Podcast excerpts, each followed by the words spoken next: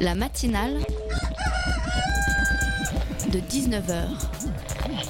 Et bah, c'est une émission qui parle de société, de politique, euh, Culture alternative. On va aussi parler de sport, euh, de gens dans la rue. et l'actualité en règle générale. On va peut-être parler des corbeilles à linge pas en osier d'Auvergne. voilà, il y aura, il y aura des invités. Sociologues, des invités chercheurs. Les invités ne diront que des choses intelligentes. Ça va peut-être s'étriper un peu de temps en temps, mais La matinale de 19h, du lundi au jeudi jusqu'à 20h sur Radio Campus Paris. La France est prise en otage, il n'y a plus d'essence dans les stations-service, les gens se battent pour avoir ne serait-ce qu'une seule goutte de sans-plomb. On a même vu des gens siphonner goulûment des camionnettes diesel, c'est la chienlit.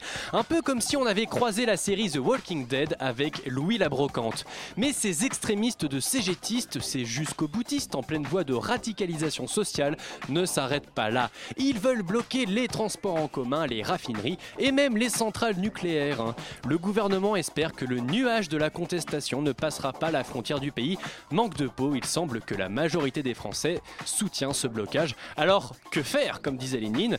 Eh bien, Manu Militari Valls, lui, il a choisi son camp, celui de la fermeté. Enfin, ferme avec les faibles et faible avec les forts, vous m'aurez compris. On ne lâche rien du côté du gouvernement, quitte à secouer la majorité PS de l'Assemblée nationale. Et pour arriver à secouer le cocotier socialiste, il faut y aller. Hein. Mais Valls et Hollande, ils sont très forts. Et à un an des législatives, il n'y a que peu de chances que les socialistes, frondeurs comme légitimistes, s'achètent une dose de courage politique. Enfin, Valls peut compter sur la CFDT, un syndicat réformiste, ce qui veut dire dans le langage politique prêt à avaler des couleuvres, des pitons, voire plus si affinité. Il apparaît même que lorsque l'esclavage sera rétabli aux alentours de 2017 ou 2022, la CFDT sera présente pour négocier la longueur des chaînes. La matinale de 19h, le magazine de Radio Campus Paris. Bonsoir à toutes et à tous. Au sommaire de cette édition, nous recevons dans une première partie Pierre Blavier et Alexandra Bidet pour nous parler de la sociologie hein, du mouvement Nuit debout. Alors après une chronique de Maureen sur le genre et l'autorité hein, dans l'émission Pascal le grand frère, nous allons découvrir l'exposition Mental des ordres avec la commissaire de l'exposition Blandine Saverda. Nous terminerons avec Farah qui va nous chroniquer la web-série Les dieux des hommes. Installez-vous confortablement, nous sommes partis pour 58 minutes de matinale sur Radio Campus Paris.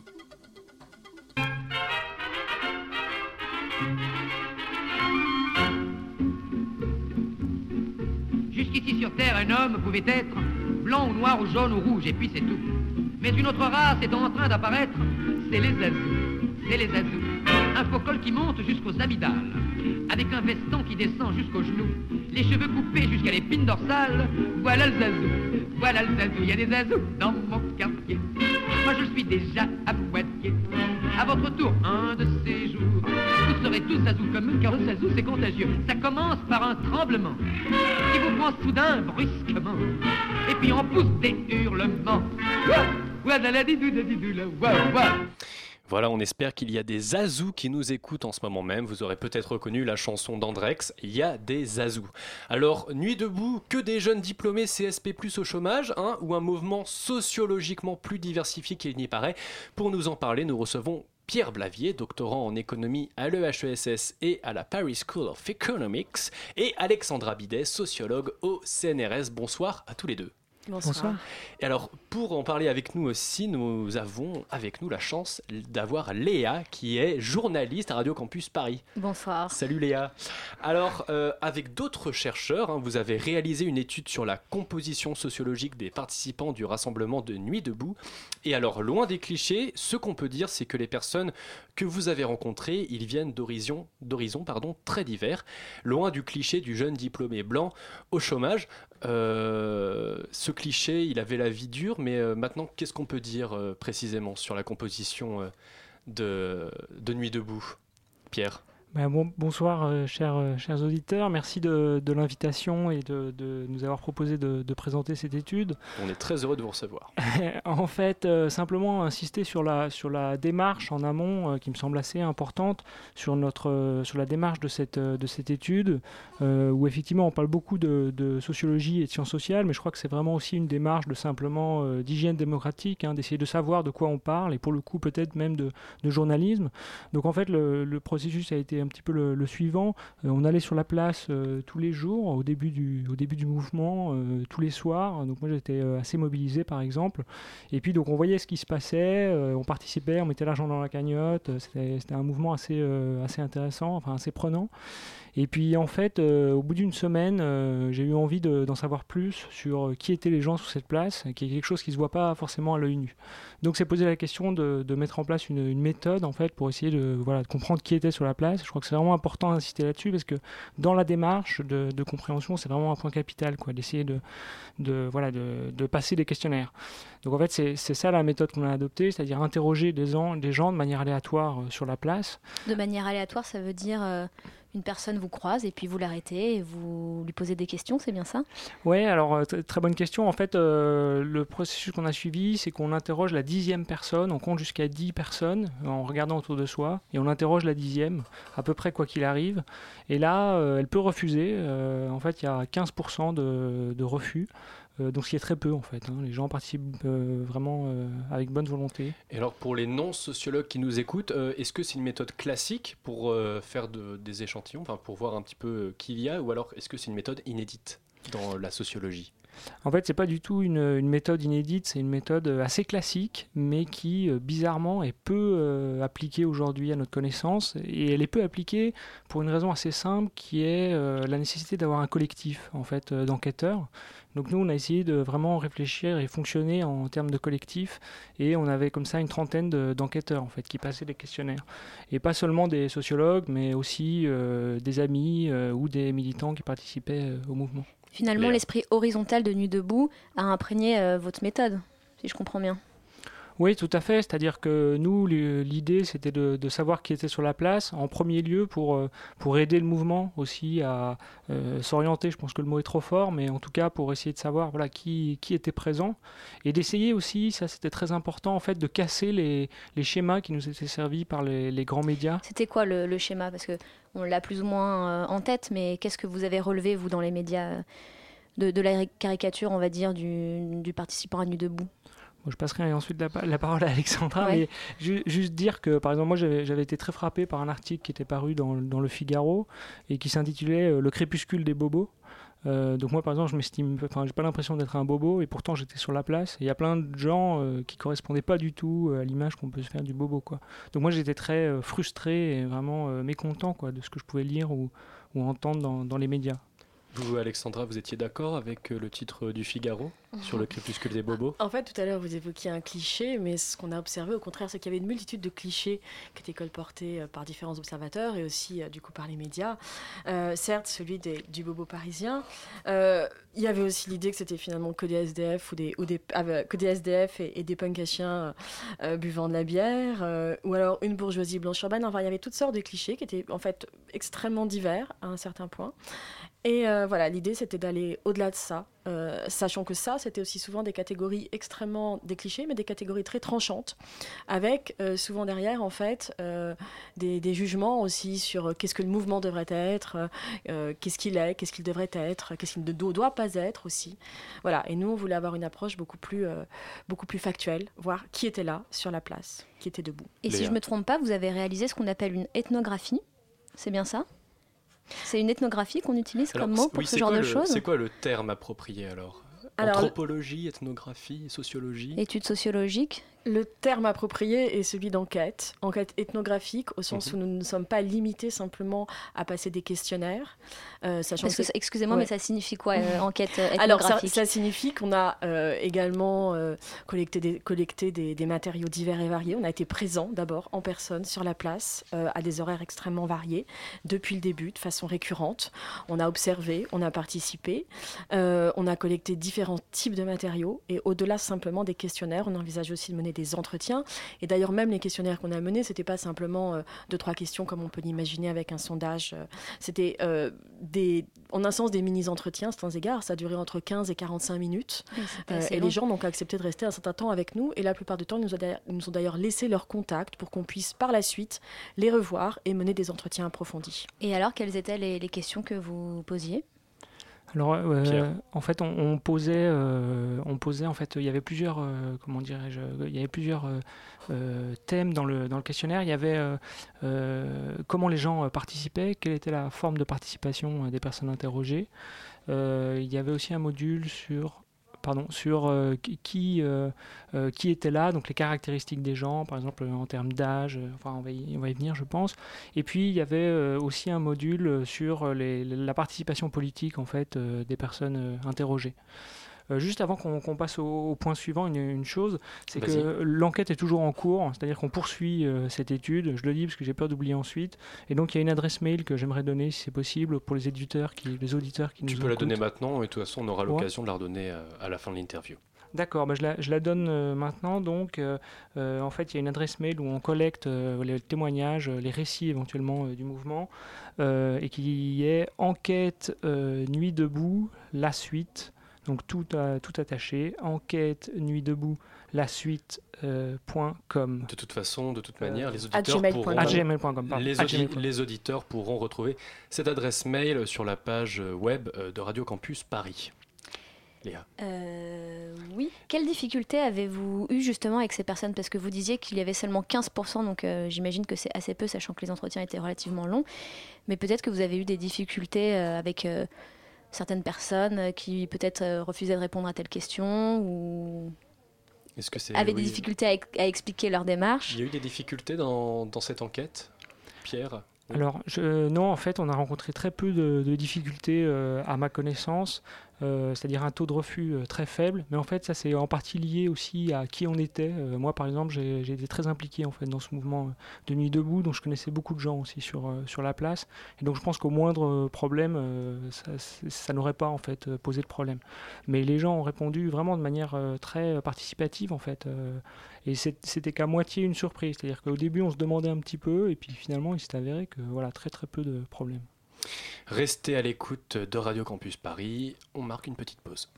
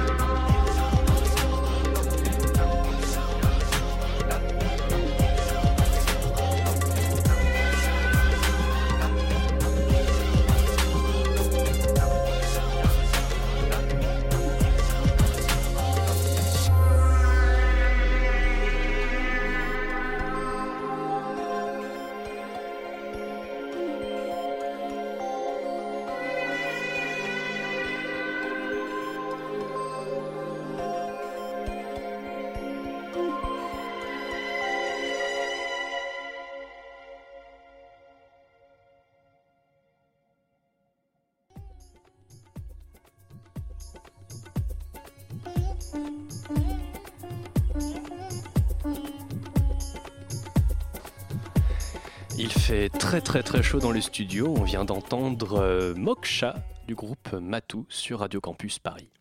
La matinale de 19h du lundi au jeudi jusqu'à 20h sur Radio Campus Paris. De retour sur le plateau de la matinale en compagnie toujours de Pierre Bl- Blavier, pardon, j'écorche ton nom, et d'Alexandra euh, Bidet hein, pour nous parler du mouvement, de la composition sociologique de Nuit debout.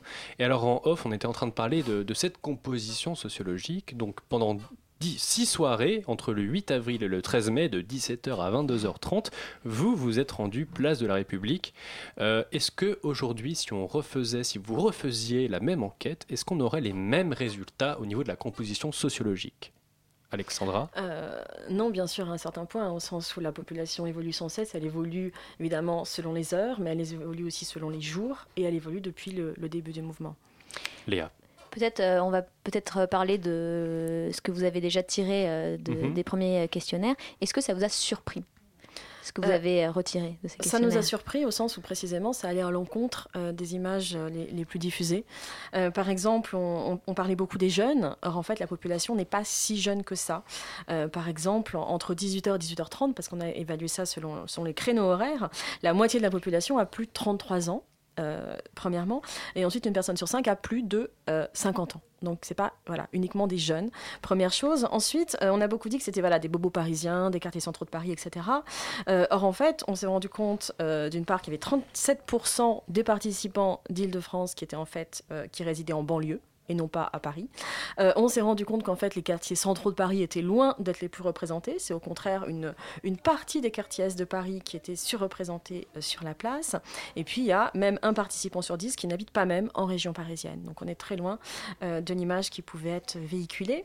Par ailleurs, on a beaucoup parlé d'un entre-soi diplômé, euh, du fait qu'il n'y aurait aucun vrai prolétaire sur la place. Or, on s'est rendu compte que euh, le taux de chômage, par exemple, parmi les participants était de 20%, soit le double de la moyenne nationale. On s'est on s'est rendu compte qu'il y avait 16% d'ouvriers parmi les actifs, euh, soit trois fois plus qu'à trois fois plus qu'à Paris, donc on est très loin d'avoir une population qui représenterait euh, typiquement la population parisienne. Et alors justement, donc euh, on a beaucoup parlé voilà de ces bobos qui seraient au chômage, etc. Euh, Est-ce que vous avez évoqué, parlé du mot, vous avez évoqué le mot de prolétaire, prolétariat. Est-ce que ce mouvement, il n'est pas, il est pas symptomatique d'un nouveau précariat en France, voilà, avec des jeunes, mais aussi des vieux, qui sont dont le dénominateur commun serait le chômage justement? Est-ce que ce serait pas ça, un peu une photographie de la société française, euh, Pierre Euh, bah, je, pense que c'est une des, manières effectivement de, voir euh, ce mouvement. Nous, à ce sujet, on est très précautionneux, je dirais, par rapport aux résultats qu'on a. On est encore en cours de, dépouillement sur nos, sur nos questionnaires, donc c'est difficile de trancher. Et puis c'est une position qu'on n'aime pas tellement tenir, de dire ce qu'est ce mouvement. On préfère laisser aux acteurs le soin de se, de se définir. Quoi. Mais j'imagine que vous allez tout de même essayer de trouver des explications à la présence, enfin à la surreprésentation de certains, certains groupes de personnes, même si ça ne va pas euh, donner une explication du mouvement, mais la, la constitution même du, de, de Nuit debout, j'imagine, euh, donne une explication, enfin une, une infime explication de ce que ça peut être. Alors là-dessus, je dirais que, en fait, euh, la sociologie, donc si on prend les sciences sociales ou la sociologie, en fait, sont très euh, partagées. C'est-à-dire que je pense qu'il n'y a pas euh, une réponse unique à cette question qui taraude évidemment les sciences politiques depuis longtemps. En fait, il y a plein de pistes d'explication et je crois qu'on aurait tort de vraiment s'enfermer dans une, dans une voie. Euh, ceci dit, effectivement, on est assez frappé euh, de voir qu'à la fois on a beaucoup de diplômés et on a beaucoup de, chômage sur la place, 20% de taux de chômage. Donc on est frappé par ce, par ce fait. Mais euh, quand j'ai regardé, en fait, par exemple, par rapport à d'autres mouvements sur la place Maïden en Ukraine ou par rapport à la révolution tunisienne, moi j'ai travaillé un petit peu avant sur la révolution tunisienne, en fait, on voit que ce qu'on appelle le déclassement des diplômés, hein, de manière assez grossière, mais bon, est assez faible hein, sur la place, hein, de bien moindre ampleur que ce qu'on pouvait voir par exemple en Tunisie. hein. Donc, je pense que... Euh, en Tunisie, par exemple, il y a eu une étude euh, sociologique euh, similaire à ce que vous entreprenez euh, aujourd'hui? Bah, euh, pas, pas à ma connaissance, hélas. mais euh, mais euh, disons que moi j'ai beaucoup travaillé sur la, sur la, révolution, la révolution tunisienne. Je ne vais pas m'étendre ici là-dessus, mais on voyait vraiment un phénomène très important de, de débouchés professionnels hein, pour, les, pour les diplômés, qui existe aussi en France, hein, manifestement, mais qui est quand même pas du tout de la même ampleur que ce que je pouvais voir en Tunisie à l'époque. Alors on a beaucoup comparé euh, le mouvement Nuit debout au mouvement des indignés qui a eu lieu il y a quelques années en Espagne. Euh, est-ce que vous avez constaté des similitudes entre ces deux mouvements ou est-ce que là aussi c'est une construction euh, médiatique? Pierre? Eh ben, je, crois que la première similitude, c'est le fait que c'est un mouvement de place. Donc, c'est un mouvement qui occupe une place avant tout, hein, comme ce qu'on appelait le 15 mai euh, espagnol, dont c'était l'anniversaire il y a quelques, quelques, enfin, quelques jours. Euh, et donc, je pense que le, la première, euh, le premier trait caractéristique, c'est d'occuper une place, et donc c'est un public qui est euh, divers.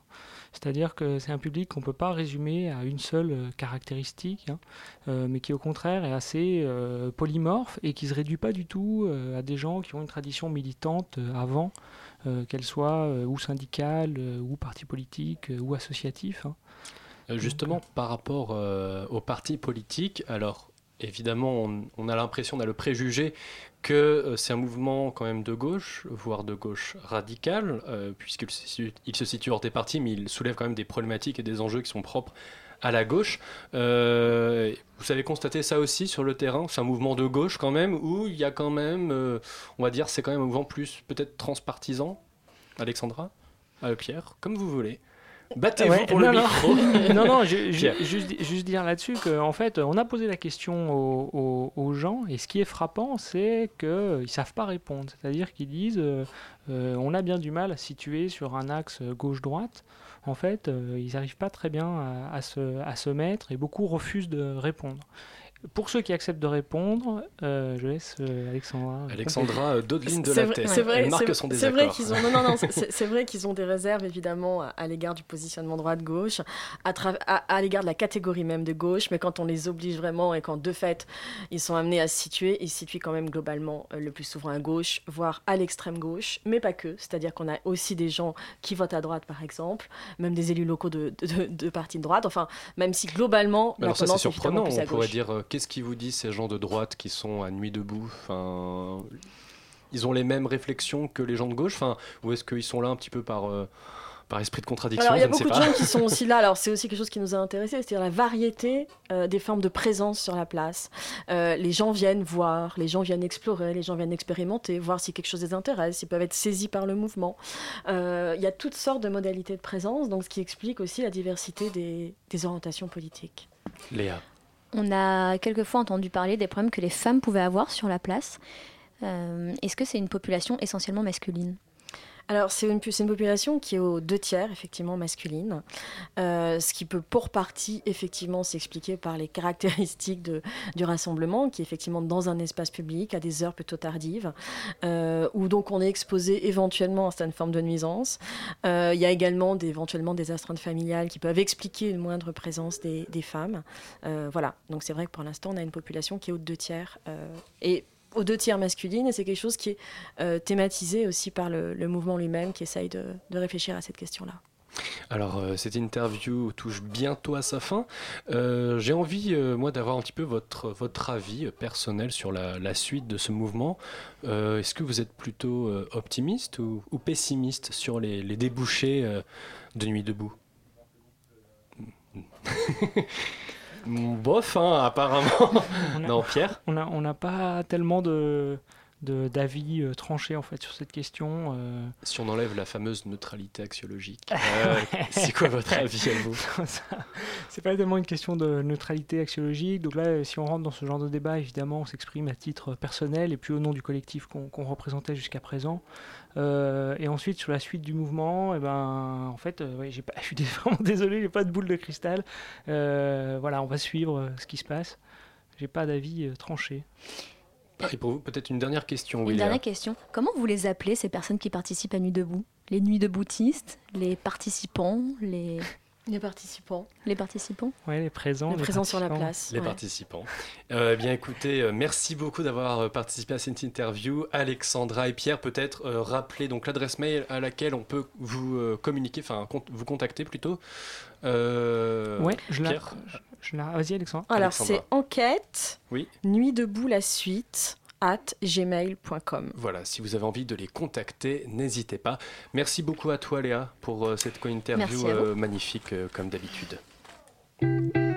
La matinale de 19h le magazine de Radio Campus Paris.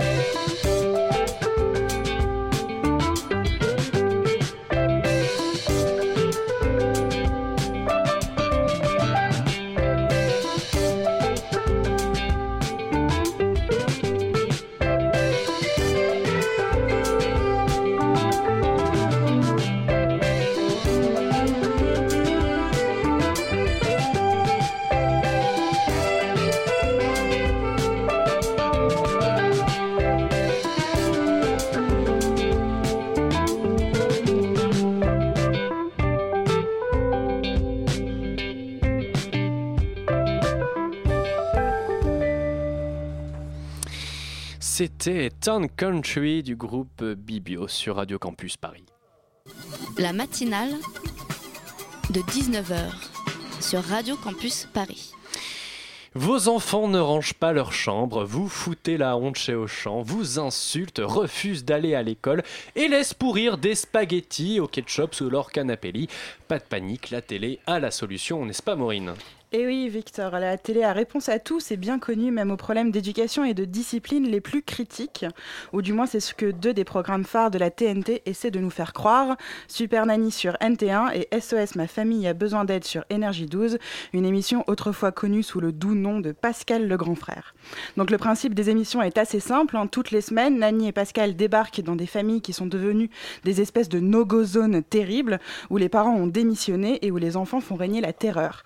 Leur mission est il faut rétablir l'ordre coûte que coûte. Alors concrètement, comment ça se passe? Alors, Super Nanny et SOS commencent tous deux par une phase d'observation pendant laquelle on constate à quel point les gosses de la famille du jour foutent le bordel et, poussent leurs parents à bout.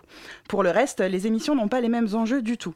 Euh, D'abord, Super Nanny intervient dans des foyers où les enfants sont assez jeunes et où les parents sont dépassés parce qu'ils manquent de pédagogie et d'organisation. Sa mission est donc de restructurer le foyer familial en imposant un certain nombre de règles. Ensuite, Pascal débarque dans des familles dont l'histoire est lourde, où la mère est souvent célibataire et où les enfants sont plus âgés. Ils ont entre 16 et 19 ans. La mission de l'éducateur n'est donc pas de redresser une organisation quotidienne défaillante, mais de rétablir la communication entre les différents membres de la famille. On a donc d'un côté Super Nanny, une émission à vocation éducative hein, qui entend apprendre aux parents comment élever leurs enfants, et de l'autre SOS Ma famille a besoin d'aide, une émission à caractère plus social dans laquelle on veut réconcilier des parents et enfants qui étaient en conflit. Je vois. Et dans cette configuration, une chose t'a t'a particulièrement interpellé. hein. Effectivement, en comparant les deux émissions, on se rend compte que leurs enjeux, pédagogiques pour l'une et sociaux pour l'autre, sont soutenus par des assignations de genre qui datent vraiment de l'âge de pierre. Euh, super Nanny, comme son nom l'indique, est une super nounou, voire même une super maman. Euh, Dans l'émission, elle se substitue à des figures maternelles désarmées et dépassées qu'elle doit aider à reprendre les rênes du foyer. Vous savez, cette fameuse sphère domestique dont les femmes voudraient pouvoir enfin s'affranchir après des années de lutte et de combats féministes et vers laquelle on les ramène toujours malgré tout inlassablement.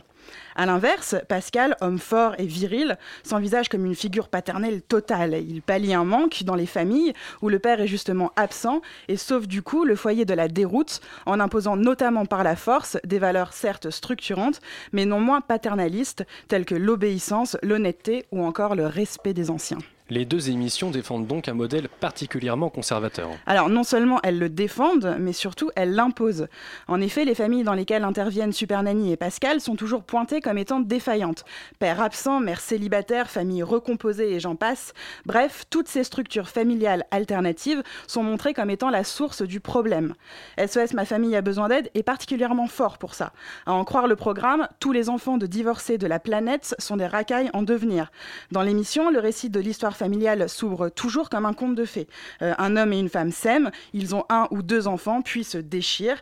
Là, c'est le drame, le modèle traditionnel de la famille s'effondre et l'enfant devient une victime collatérale. Il part en foyer, en famille d'accueil, voire en maison d'arrêt et devient, in fine, un jeune à la dérive. Bref, en réduisant les dysfonctionnements familiaux à un simple fait de structure et en substituant euh, leurs animateurs à la figure parentale jugée défaillante dans l'émission, c'est-à-dire la mère pour Nanny et le père pour Pascal, Super Et SOS Ma famille a besoin d'aide suivent, l'air de rien, un programme bien bien droitier.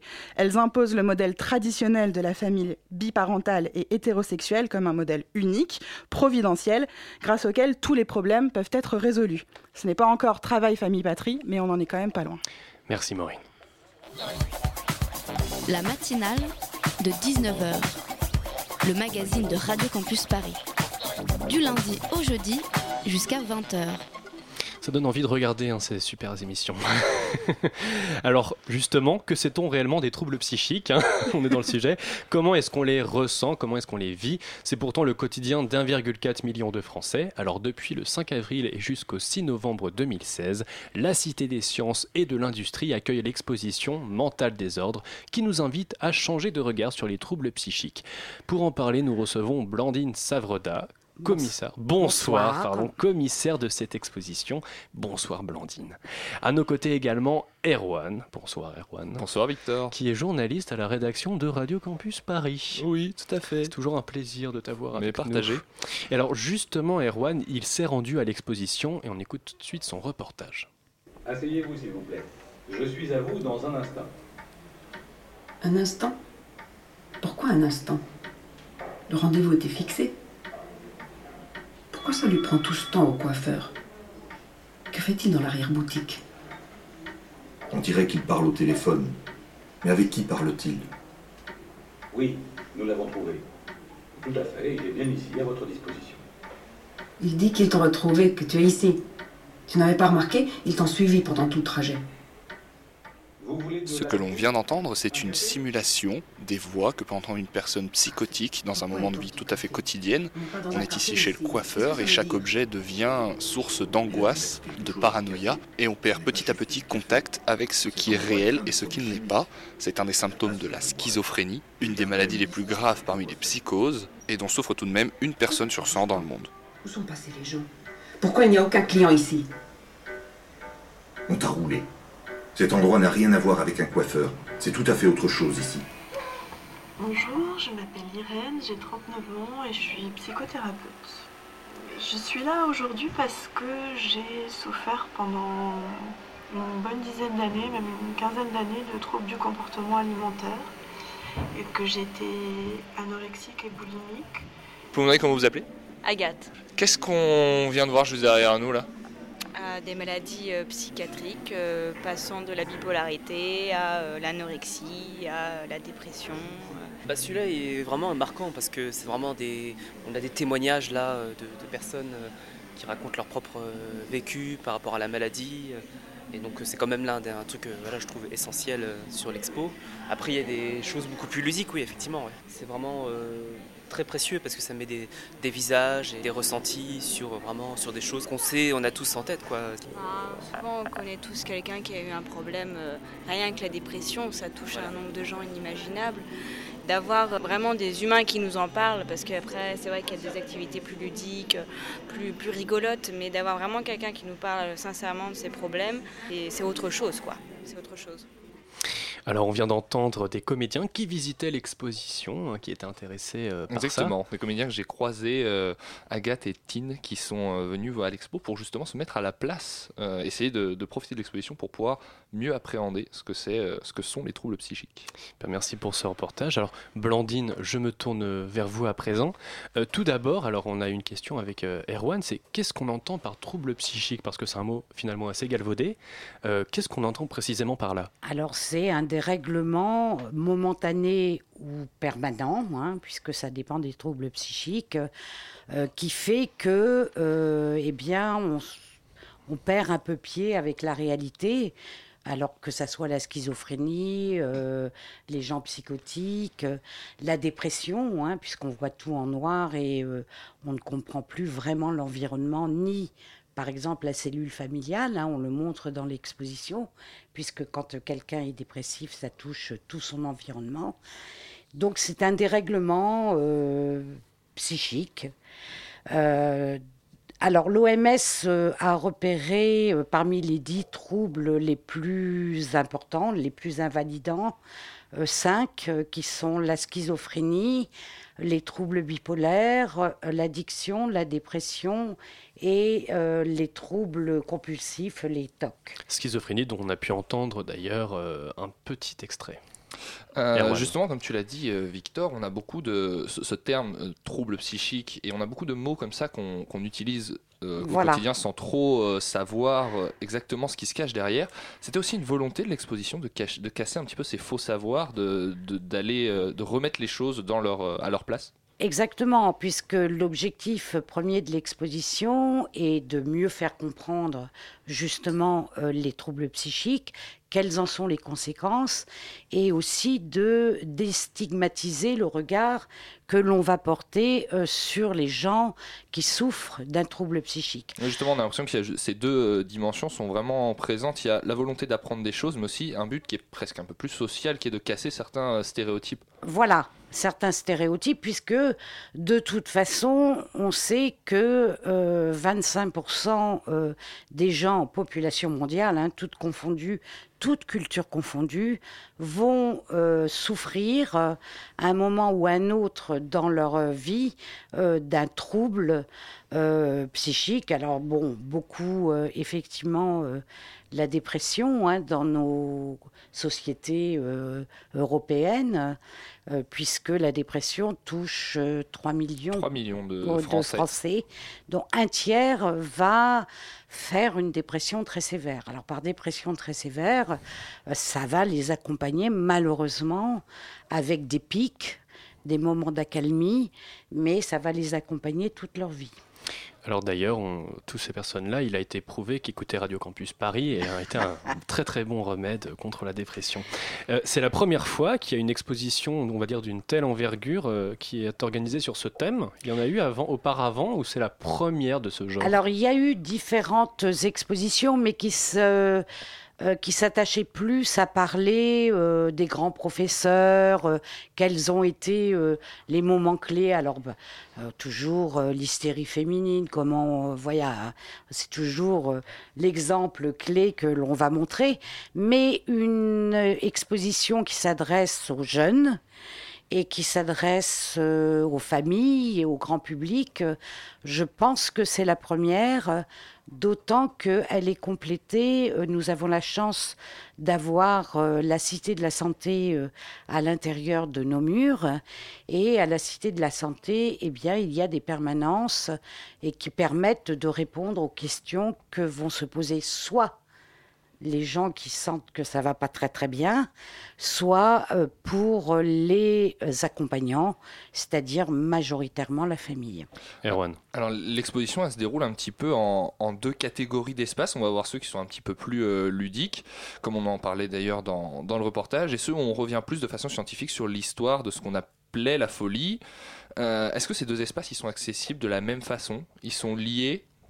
Alors, vous savez, dans une exposition, on essaie toujours de moduler euh, les différentes propositions à un public très très large.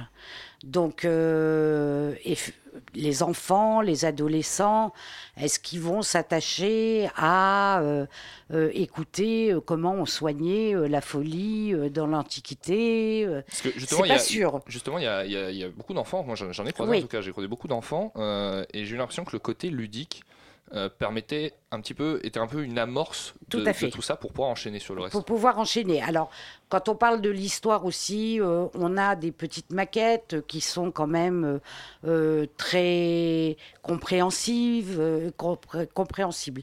Et puis, on a le quiz. euh, où on pose, on peut jouer à quatre et on pose différentes questions et on a les réponses tout de suite. On revient tout de suite après une petite pause.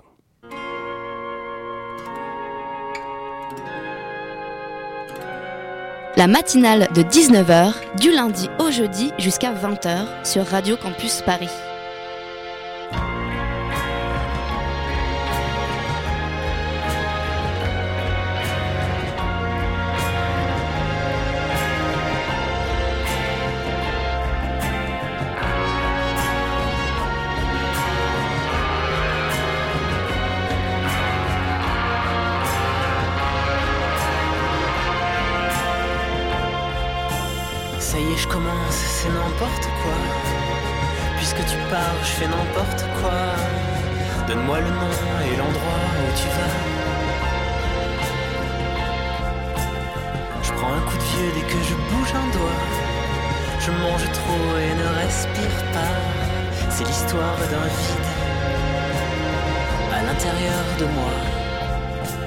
Je laisse enfin s'enfuir ma vie d'adolescent pour désormais m'offrir quelques points culminants. De là, ce sera beau comme une première fois où tout ressemble au sourire d'un cobra. On voudrait l'achever au plus vite oublié. Si l'habit est immense, alors je me déploie, que lentement le manque parte dans un sous-bois, plus un bruit à Valence. Tout se dissipera. Je laisse enfin s'enfuir ma vie d'adolescent pour désormais m'offrir quelques points culminants. Aussi loin que se porte ta voix, j'irai gratter la terre, effrayer Je connais le dessin de tes seins, lignes claires, de tes hanches, de de tes paumes aussi loin.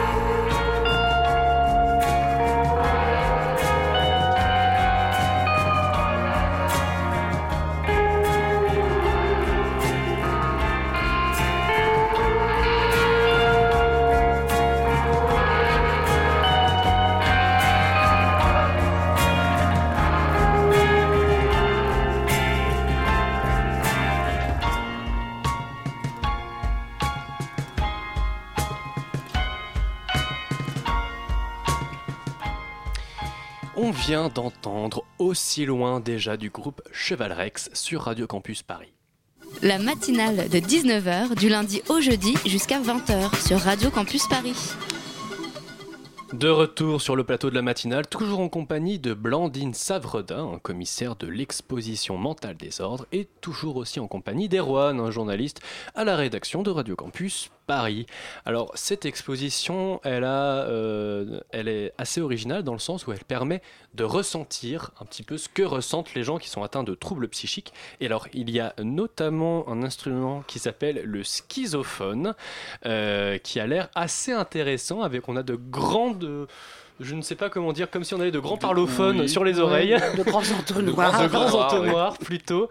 Euh, et alors, ça permet ça de ressentir euh, la, la, schi- non, la Ah, schizophrénie. non, non, mais euh, pas forcément la schizophrénie, mais en tous les cas, ça permet, euh, ça décale les sons. Les sons qu'on a à droite, on va les entendre à gauche. euh, et donc, euh, pour certains troubles psychiques, euh, effectivement, la réalité est déformée. Donc, c'est un exemple et c'est une œuvre euh, d'un artiste français, Pierre-Laurent Cassière. Justement, euh, on parle d'essayer un petit peu de, se remettre à, à la place. Comment on détermine, au moment où on met en place par exemple le schizophone, comment on détermine euh, qu'est-ce que ressent une personne qui ressent des troubles psychiques? Comment ça a été fait? C'est en rencontrant des gens qui, en ont souffert ou qui en souffrent encore? Alors, c'est une exposition un peu particulière pour nous, puisque elle a fait, c'est une exposition qui a été réalisée par trois musées. Le musée principal étant Eureka en Finlande, mais aussi le pavillon des connaissances au Portugal et la Cité des sciences. Et donc, Eureka a beaucoup travaillé avec des gens euh, qui étaient atte- atteints de troubles psychiques. Et nous-mêmes, euh, nous avons pu bénéficier d'un comité scientifique euh, particulier, des gens de toute une équipe de l'ICM, l'Institut du cerveau et de la moelle épinière, et qui nous ont aidés à mieux appréhender et à mieux définir ce qu'étaient les troubles et ce qui est par moment, comme ils étaient, ils euh, ce- les gens de l'ICM ont été dès le départ avec euh, les trois musées. euh, certains, à certains moments, ils disaient non, ça on peut pas le montrer, Oui, l'approche, une expertise plus... euh, l'approche finlandaise n'est pas forcément la même que l'approche la française. France sur les troubles psychiques? Bah, C'est-à-dire que en Finlande, la santé mentale fait partie intégrante de la santé. En France, On fait bien la différence. il y a quand même une euh, division, alors que euh, on sait que euh, euh, n'y a pas de bonne santé sans bonne santé mentale. Et alors, dans cette exposition, il y a aussi euh, des tableaux, des œuvres d'art. Euh, est-ce qu'on peut dire que les troubles psychiques sont liés à l'art? Euh, Est-ce que pour être un génie de l'art, est-ce qu'il faut être un peu euh, timbré, entre guillemets? Alors ça, c'est pas à moi de répondre. Ah, J'essaie de voir autour de moi. Euh, Est-ce qu'un Baudelaire qui ne serait pas. euh, Je pense que tu, tu penses- tu penses à la, à la dépressif présence du cri, du euh, cri dans l'exposition. Ah, peut-être, oui, oui, Oui. exactement. Alors, il y a le Est-ce qu'il y a un de- lien entre ces, ces deux mondes? Il peut y en avoir un, mais ça n'est pas systématique. Euh, Il y a des génies. euh, Picasso n'était pas forcément, euh, n'avait pas forcément un trouble psychique. Alors après, oui, il y a certaines personnes qui vont avoir un trouble psy- psychique qui va leur permettre d'être beaucoup plus créatifs, mais c'est aussi une belle légende, malheureusement. Erwan. L'exposition, elle se déroule, on l'a dit, tout l'été et même bien après, hein, jusqu'en novembre. novembre. Euh, elle s'articule également autour de conférences. Il y en a déjà eu deux qui se sont Voilà. passées. Il y en avait une hier. Hier, Voilà. c'était sur le thème de l'adolescence. je pense. Exact.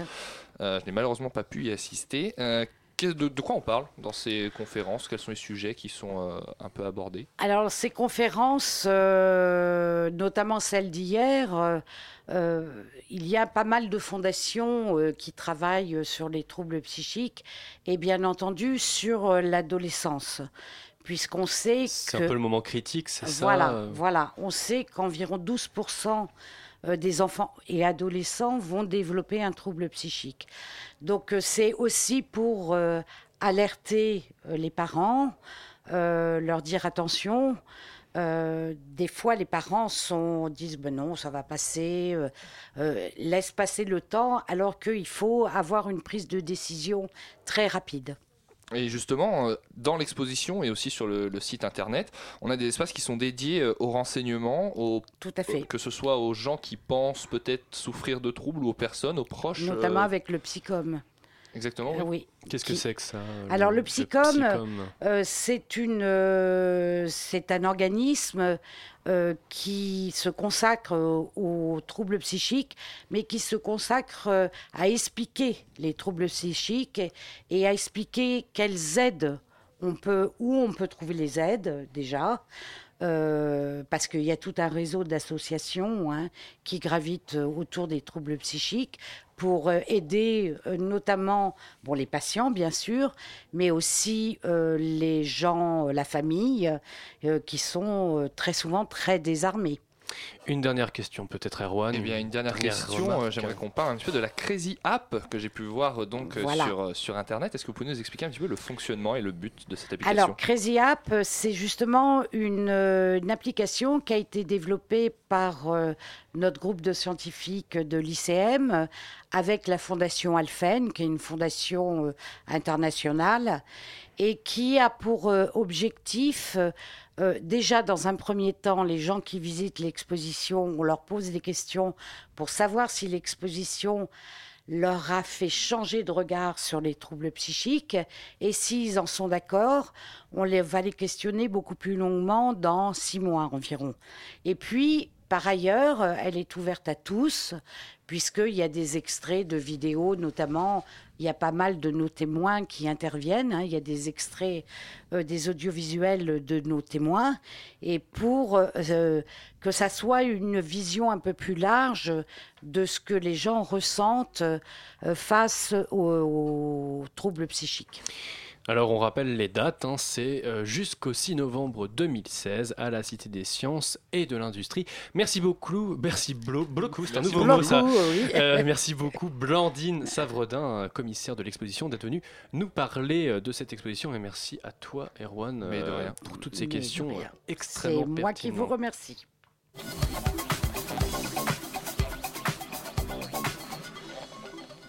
Toi aussi tu iras voir euh, Farah l'exposition? Promis Oui, promis. Bon alors, imaginez un monde dans lequel l'angoisse, l'optimisme, la colère, l'argent et l'amour auraient des apparences humaines et seraient immortels, des dieux parmi les hommes. C'est d'ailleurs presque le titre de cette web-série dont Farah va nous parler ce soir, Les dieux des hommes. Bonsoir Farah. Bonsoir Victor. Oui, je voulais vous parler de cette série qui a fait beaucoup parler d'elle alors que seulement deux épisodes sont sortis. L'histoire se déroule dans un monde proche du nôtre. Tout se déroule en région parisienne, à notre époque. Parmi les hommes se cachent donc des dieux, l'amour, la peur, la haine et bien d'autres, qui sont en pleine campagne électorale pour désigner le nouveau dieu des dieux. Titre actuellement détenu, vous l'imaginez, par l'argent. Et parallèlement à cette campagne se joue l'histoire d'amour de Sarah et Damien, de simples humains qui vont coucher pour la première fois. D'accord.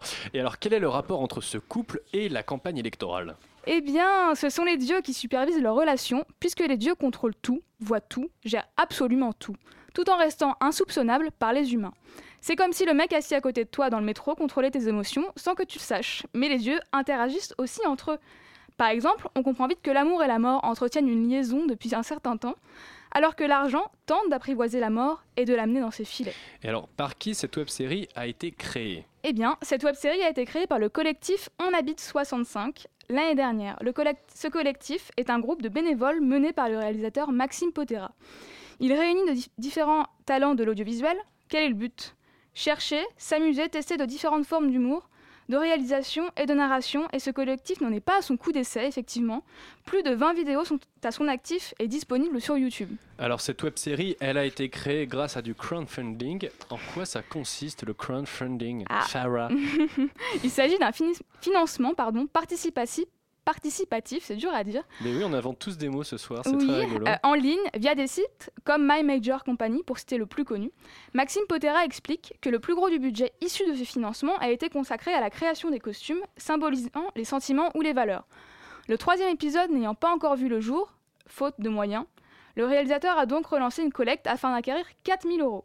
Cette somme sera destinée à l'achat de matériel supplémentaire pour augmenter la qualité de l'image, pour louer euh, de nouveaux décors et enfin pour assurer les frais liés au transport des bénévoles du collectif 65. À la clé, pour les contributeurs, plusieurs contreparties.